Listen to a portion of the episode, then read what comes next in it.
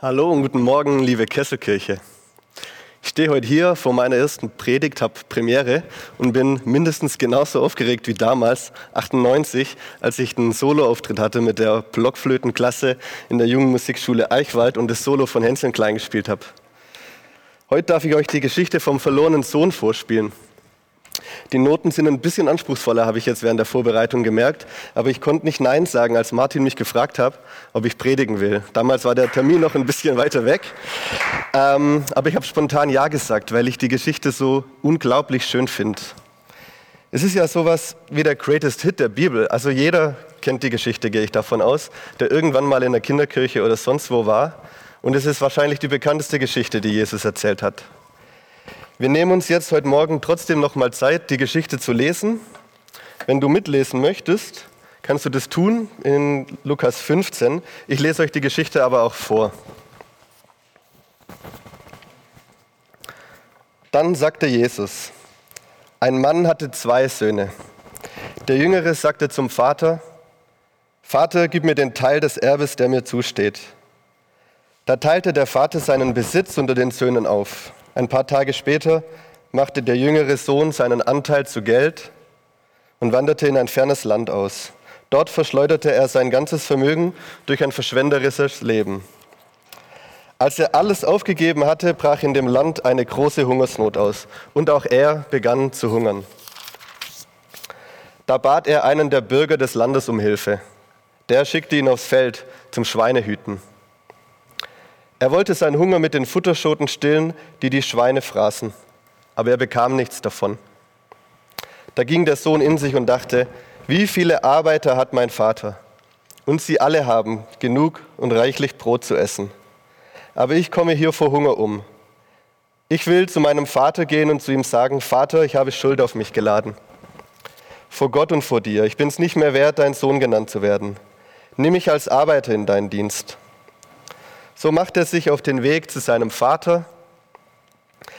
Sein Vater sah ihn schon von weitem kommen und hatte Mitleid mit ihm. Er lief seinem Sohn entgegen, fiel ihm um den Hals, küsste ihn.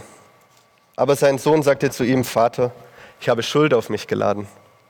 Ich bin es nicht mehr wert, dein Sohn genannt zu werden. Doch der Vater befahl den Dienern, holt das beste Gewand aus dem Haus, zieht es ihm an steckt ihm einen Ring an den Finger, bringt Sandalen für die Füße, dann schlachtet das gemästete Kalb. Wir wollen essen, feiern und fröhlich sein. Denn mein Sohn hier war tot und ist wieder lebendig. Er war verloren und ist wieder gefunden. Und sie begannen zu feiern. Der ältere Sohn war noch auf dem Feld. Als er zurückkam und sich dem Haus näherte, hörte er Tanz, Musik. Er rief seinen Diener zu sich und fragte, was ist denn da los? Der antwortete ihm, Dein Bruder ist zurückgekommen und dein Vater hat das gemästete Kalb schlachten lassen, weil er ihn gesund wieder hat. Da wurde der ältere Sohn zornig und wollte nicht ins Haus. Aber sein Vater kam heraus und redete ihm gut zu. Er sagte, sieh doch, so viele Jahre arbeite ich jetzt schon für dich. Nie war ich dir ungehorsam. Aber du hast mir noch nicht einmal einen Ziegenbock geschenkt, damit ich mit meinen Freunden feiern kann. Und der da, dein Sohn, hat dein Vermögen mit Huren durchgebracht. Jetzt kommt er nach Hause und du lässt gleich das gemästete Kalb für ihn schlachten. Da sagte der Vater zu ihm, mein lieber Junge, du bist immer bei mir und alles, was mir gehört, gehört dir. Aber jetzt mussten wir feiern und uns freuen, denn dein Bruder hier war tot und ist wieder lebendig. Er war verloren und ist wieder Schon beim Lesen springen einem ja tausend gute Gründe dafür an, warum das die Geschichte ist, die wir so schön finden in der Bibel. Wie zärtlich der Vater zum Beispiel seinen kaputten Sohn in die Arme nimmt oder wie der ältere Sohn total eifersüchtig und bitter da ist und gar keine Lust auf das Fest hat. Wer kennt das Gefühl nicht, zu kurz zu kommen? Oder schauen wir uns doch mal die Schweine an, die in der Geschichte eine Hauptrolle spielen ähm, die während einer Pandemie, während einer Hungersnot in einem Land vollgestopft werden. Eigentlich ein ganz interessanter Gedanke, dass da in einem Land eine Not ausbricht. Die Hälfte der Menschen haben nicht genug zu essen, aber die Schweine können sich den Bauch noch vollschlagen. Vertiefen wir den Gedanke mal nicht, weil wir ja seit Monaten in einer anderen Art von Not leben. Wir leben in einer Pandemie und zur Eindämmung der Pandemie verzichten wir seit Monaten auf vieles. Was uns total fehlt, weil es uns Freude macht. Geburtstagsfeiern zum Beispiel, das Heiligabendfest mit unserer Familie, jetzt vielleicht noch Ostern und wir feiern keine Konzerte mehr, das fehlt mir unheimlich. Wir feiern keine Partys und Hochzeitsfeiern sind auch abgesagt. So ging es auch Moni und mir. Wir hatten für letzten Sommer im Juli eine große Hochzeitsfeier geplant, 130 Gäste und ich habe mich auf den Kulturschock gefreut. Für beide Familien gab es kein Fleisch und vor allem habe ich mich darauf gefreut, mit meinen besten Freundinnen, mit unseren besten Freunden zusammen zu feiern. Die hätten alle da übernachtet, wo wir gefeiert hätten, damit niemand früher gehen muss. Am Ende haben wir dann abgesagt und waren zu zweit auf dem Standesamt. Für uns war es einfach nicht vorstellbar, zu feiern, eine Feier, wo Leute über 70 nicht dabei sein können oder wo es sein kann, dass kurz vorher ein Teil der Familie in Quarantäne gestellt wird oder wo sich Gäste unwohl fühlen, weil sie Angst haben, sich anzustecken oder anderen das Virus weiterzugeben. Es gibt gerade einfach keine Möglichkeit für uns ein Fest zu feiern. Es gibt kein Fest für niemand. Die Zeiten gerade sind ja auch absolut nicht feierlich. Ich denke da zum Beispiel an Familien mit zwei Kindern in der Innenstadt, ohne Kita, ohne Schule, ohne Garten vor der Tür. Grüße an die Ahlers, an die Weidas und alle anderen an der Stelle. Wir denken an euch, ihr schafft es. Nur Bundesliga-Profis haben gerade die Möglichkeit, zusammen ihre Siege zu feiern oder sich zu trösten, wenn sie Niederlagen haben. An der Stelle vielleicht einen kleinen Gruß an Schalke. Ihr schafft es wahrscheinlich nicht. Die Hobbymannschaften müssen auf die Freude und auf das Leid, das sie teilen, verzichten. Ähnliches auch in der Wärmestube in Stuttgart, die bleibt kalt. Ähm, Dort kochen Anina, Christian und andere aus unserer Gemeinde sonst ein paar Mal pro Winter 50 bis 100 festliche Essen für Menschen ohne Wohnung in Stuttgart. Kennt ihr das Kinderbuch von Frederik der Maus, die ganz viel Farben und Wärme einsammelt? Man sieht es hier nicht ganz gut, man sieht nur die Farben, aber das reicht auch. Die sammelt ganz viele Farben und Wärme ein für eine Zeit, die später kommt, wo das fehlt, wo es kalt, grau, freudlos zugeht. Ich finde, wir stehen heute an so einem Punkt, mitten in der Corona-Pandemie, die irgendwie gar nicht zu Ende geht, wo der Lockdown jetzt schon wieder verlängert wurde. Wir brauchen Wärme, wir brauchen Farben mehr denn je. Ich finde, unsere festlose Zeit ist genau der richtige Zeitpunkt, um uns jetzt mit dem Fest zu beschäftigen, das in der Geschichte gefeiert wird. Das bildet einen Höhepunkt der Geschichte.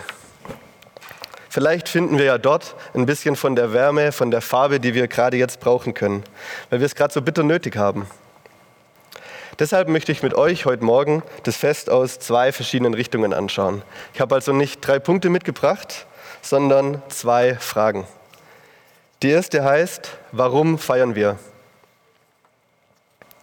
Die Antwort finden wir in der Geschichte eigentlich ganz schnell. Der alte Vater in der alten Geschichte ist der Gastgeber, der die Feier in Gang bringt, als er seinen dreckigen, zerlumpten Sohn vor sich sehen steht. Ich gehe davon aus, dass das kein festlicher Anblick war. Der, wie sieht einer aus, der barfuß durch eine Steinwüste läuft und Hunger hat? Ich stelle mir aber auch die Frage, wie riecht einer, der sein Geld mit Schweinehüten verdient? Könnt ihr euch das vorstellen? Ich komme ja vom Bauernhof. Meine Eltern hatten sogar ein paar Schweine und damit meine ich jetzt nicht mich und meine Brüder, sondern die stinkenden Tiere, aus denen irgendwann eine rote Wurst wird. Die riechen wirklich nicht feierlich. Trotzdem, der Vater sieht den und kann gar nicht anders, als ihn nicht mal aussprechen zu lassen, als er sich entschuldigen will und den Deal vorschlägt, dass der Sohn jetzt hier als einfacher Arbeiter auf dem Hof mitmacht, damit er wenigstens Kost und Logis bekommt. Der Vater in der Geschichte ist völlig machtlos gegen dieses große Gefühl der Freude, als eins seiner Kinder wieder da ist, von dem er gedacht hat, es wäre jetzt tot. Wer solche großen Gefühle hat, dem ist es völlig egal, was der Anstand gebietet, was die Regeln der Zeit vorschreiben, was die gute Sitte ist. Wenn wir wissen wollen, was der Anstand der damaligen Zeit ist und vielleicht auch heute noch, dann lohnt sich ein Blick in das Buch Jesus Sirach, das vielleicht nicht ganz so bekannt ist wie die Geschichte vom verlorenen Sohn, das aber auch in der Bibel steht. Das ist kurz vorgeschrieben worden, bevor Jesus in Israel unterwegs war und es spiegelt die guten und weniger guten Überzeugungen der damaligen Zeit eigentlich ganz gut. Wir finden da einen Ratschlag, der sich an genau so einen Patriarch wendet, wie wir hier in der Geschichte einen haben, also an ein Familienoberhaupt im damaligen Sinne, ein Herrscher über die Familie und über den Hof. Und den Ratschlag lesen wir in Kapitel 33 in, bei Jesus Sirach. Könnt ihr mal die nächste Folie machen?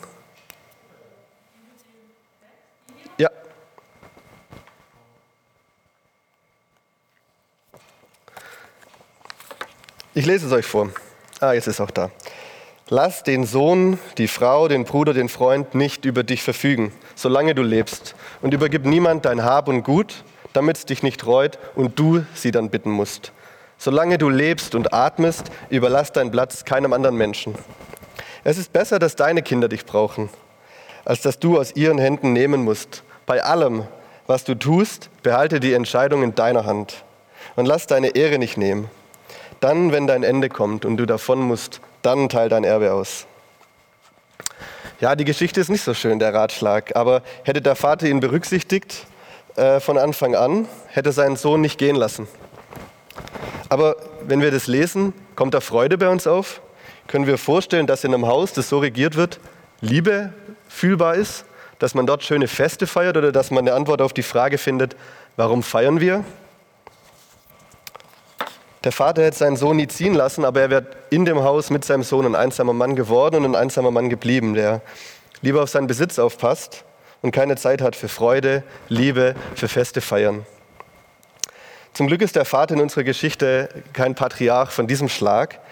Er lässt mit Liebe seinen Sohn gehen, auch wenn es ihm vielleicht schwerfällt. Es ist die gleiche Liebe, die er hat, als der Sohn weg ist, die ihn wahrscheinlich vor Kummer beugt, seine Haare grau werden lässt. Aber mit genau dieser Liebe begrüßt, begrüßt er seinen Sohn dann wieder, als er zurückkommt.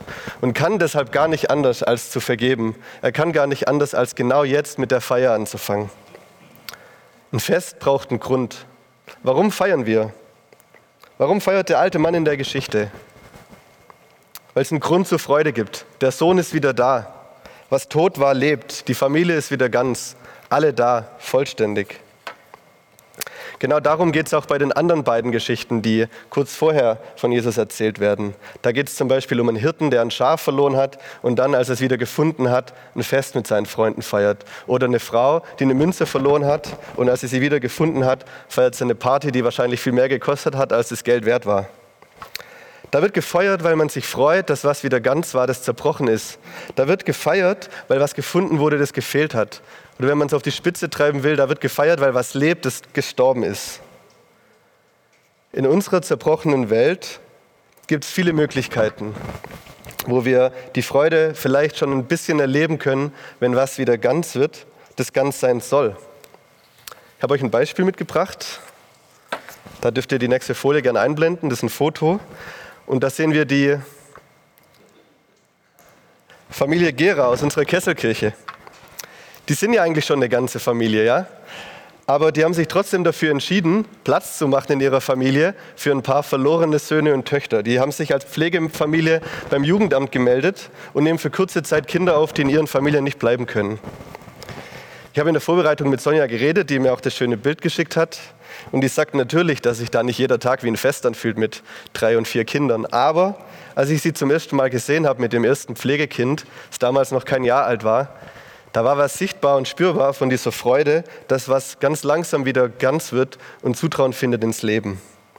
Warum wird gefeiert? Weil etwas ganz sein soll. Das sehen wir bei Sonja und Gün und das sehen wir auch bei dem alten Mann in der alten Geschichte. Und damit können wir schon zur nächsten Frage gehen. Wer feiert? Auch die Frage haben wir ja eigentlich schon beantwortet, weil wir den Vater als Gastgeber gesehen haben. Weil er sich so freut, dass sein verlorener Sohn wieder zur Familie zurückkommt, feiert der Vater mit seinem Sohn und mit dem ganzen Haus. Aber in der Geschichte vom verlorenen Sohn gibt es zwei Söhne. Und die Familie ist noch nicht ganz vollständig, als das Fest losgeht. Wir lesen vom älteren Sohn, von dem, der immer da war, der brav alles gemacht hat, was zu tun war, dass er noch bei der Arbeit ist, als das Fest losgeht. Und dass er erst später kommt und dann schmollig, bockig vor der Tür steht und keine Lust hat auf eine Party im Feierabend nach einem langen Tag auf dem Feld. Wenn ich die Geschichte lese, sehe ich viel mehr von mir in diesem Sohn als bei dem jungen Wilden. Ich bin zwar auch mit 19 vom Bauernhof weg, meine Eltern haben mich auch gern gehen lassen, Liegt vielleicht auch daran, dass ich nicht direkt das Thema Erbe angesprochen habe. Das hat es erleichtert. Ich verstehe die Gefühle von dem älteren Sohn trotzdem sehr gut. Dass er keine Lust hat auf ein Fest, das für jemand gefeiert wird, der es nicht verdient hat. Und selbst wenn man auf einem Fest, wenn man auf einer Feier ist, kann man sich ja irgendwie die Freude am Fest noch kaputt machen oder machen lassen. Mir ging das früher bei unseren Kindergeburtstagen so. Da gab es als große Ausnahme Fanta Cola zu trinken. Ich hatte vier Geschwister und war damals sowas wie der personifizierte Futterneid auf zwei Beinen. Und wenn es Fanta und Cola gab, habe ich immer ganz genau in die Gläser geschaut, dass bei jedem genau gleich viel drin ist. Und wenn jemand einen winzigen Schluck mehr hat als ich, bin ich, so wird es erzählt, so eskaliert, dass meine Eltern irgendwann entschieden haben, jetzt gibt es keine Cola mehr für niemand. Im Rückblick denke ich, vielleicht gäbe es da bessere pädagogische Methoden oder vielleicht hatten sie auch einfach nur keine Lust mehr auf Kids mit Koffein und Zuckerschock. Aber was ich gemerkt habe, der, der Futterneid, diese Angst, zu wenig zu bekommen, zu kurz zu kommen, hat mir schon auf dem Fest total die Freude verdorben und ich konnte den Spaß mit meinen Geschwistern, mit den anderen Kids nicht wirklich teilen. Der Vater in unserer Geschichte, auf den wir jetzt zurückkommen, der wählt einen anderen Weg im Umgang mit seinem Sohn, der keine Lust hat auf Feier. Ich lese den Teil nochmal vor, weil der, der so wunderschön ist. Der Vater antwortete ihm, mein Kind, du bist immer bei mir und alles, was mein ist, ist auch dein. Aber man muss doch ein Fest feiern und sich freuen, denn dein Bruder war tot und lebt wieder. Er war verloren und ist wiedergefunden worden. Statt die Feier zu beenden, weil nicht alle mitmachen wollen, die eingeladen sind, und wenn nicht alle dabei sein wollen, die dazugehören, geht der alte Mann nochmal raus und macht deutlich, du gehörst dazu. Ohne dich können wir nicht feiern. Wir feiern, weil wir zusammengehören. Du gehörst dazu und du hast schon immer dazu gehört. Es ist genug für alle da und alle gehören zur Feier dazu. Wenn wir uns die Frage stellen, wer feiert, dann sehen wir die Antwort, dass richtig gefeiert werden kann, erst dann, wenn alle da sind. Das war der Grund, warum es für Moni und mich gar nicht so schwer war, die Hochzeitsfeier abzusagen, obwohl wir mit der Planung schon fertig waren und Einladungskarten verschickt hatten. Aber uns geht es ja darum, mit allen zu feiern, die uns wichtig sind. Und wenn da jemand fehlt, ist die ganze Feier nur halb so schön. Wenn wir Menschen feiern, dann bleibt der Radius und der Horizont immer ein bisschen beschränkt. Wir feiern mit unseren Freunden, mit unserer Familie. Wenn wir in einer schönen Nachbarschaft wohnen, dann machen wir ein Straßenfest. Wir feiern mit dem Fußballverein. Wir feiern als Kirchengemeinde, sind ein fester Kreis. Das Fest, von dem Jesus immer wieder erzählt, in der Geschichte und in vielen, vielen anderen. Und das Fest, das er vorlebt, das übersteigt unseren menschlichen Horizont total. Dort sind Gäste dabei, die man nicht erwartet. Zum Beispiel korrupte Steuerfahnder, Prostituierte, Trophy-Wives, schmutzige Bettler, Jesus feiert und lebt genauso inklusiv wie der Vater in der Geschichte, von dem er hier erzählt. Die Freude am Fest kann es komplett sein, wenn alle dabei sind, wenn alle einen Grund zu feiern haben, wenn das Haus voll ist und das Haus hat Platz für alle. Was Jesus hier erzählt, was er als Geschichte darlegt, ist dabei keine neue Idee oder neuer Gedanke, sondern ist ein ganz alter Traum. Den finden wir zum Beispiel auch bei Jesaja der hat äh, vor hunderten Jahren, bevor Jesus die Geschichte erzählt, schon den gleichen Traum geträumt von einem großen Fest, wo alle Menschen, alle Völker zusammenkommen an einen Tisch, um zusammen den besten Wein zu trinken. Shoutout ans Weingut Heidle. Das ist der gleiche Traum, den zum Beispiel Martin Luther King geträumt hat, der Theologe aus den USA, den ihr wahrscheinlich schon oft gehört habt. Ich musste den im Englisch-Abi übersetzen. I have a dream that one day on the red hills of Georgia, the sons of former slaves and the sons of former slave owners will be able to sit down together at the table of brotherhood. Martin Luther, King ist, äh, Martin Luther King ist auch ein prima Beispiel dafür, um zu verstehen, dass unsere christliche Sehnsucht nach dem Fest, die Vorfreude auf die große Feier, nicht die Gegenwart übersehen kann, in der es viele Menschen gibt, die noch keinen Grund haben zu feiern. Daran hat sich ja auch in den letzten 60 Jahren gar nicht so viel geändert in den USA und auch bei uns. Wir würden heute vielleicht nicht nur von den Sons am Table of Brotherhood sprechen, sondern auch die Daughters an den Table of Sisterhood einladen. Was uns die Sehnsucht nach dem Fest zeigt, ist, dass wir alles aus dem Weg räumen, was dem Fest im Weg steht. Das sind wir bei Martin Luther King. Wenn die Frage also heißt, warum feiern wir, dann heißt die Antwort unserer Geschichte, weil es einen Grund gibt. Wir gehören zusammen. Und darauf folgt die Antwort auf die zweite Frage, wer feiert? Wir feiern alle zusammen. Wenn das als Kirche unsere Perspektive ist, wenn wir also im Blick haben können, dass wir auf ein Fest zugehen, dann geht es nicht darum, was wir glauben oder was wir für Wahrheit halten oder was wir falsch finden, sondern darum, dass wir verlorene und gefundene Söhne und Töchter sind, die zusammen mit allen anderen verlorenen Söhnen und Töchtern ein Fest feiern wollen. Wenn ich mir so ein Fest vorstelle, stelle ich mir vor, dass das unglaublich ansteckend ist. In der Geschichte vom Vater, den Söhnen und dem Fest steckt so viel Grund zur Freude drin. Da ist so viel Farbe, Wärme, Feierlichkeit. Also genau das, was uns in der Corona-Zeit fehlt. Jetzt, wo wir nicht feiern können, müssen wir uns von der Erinnerung wärmen lassen und die Vorfreude auf die Zeit, die danach kommt, wachhalten mit den Farben, die wir kennen.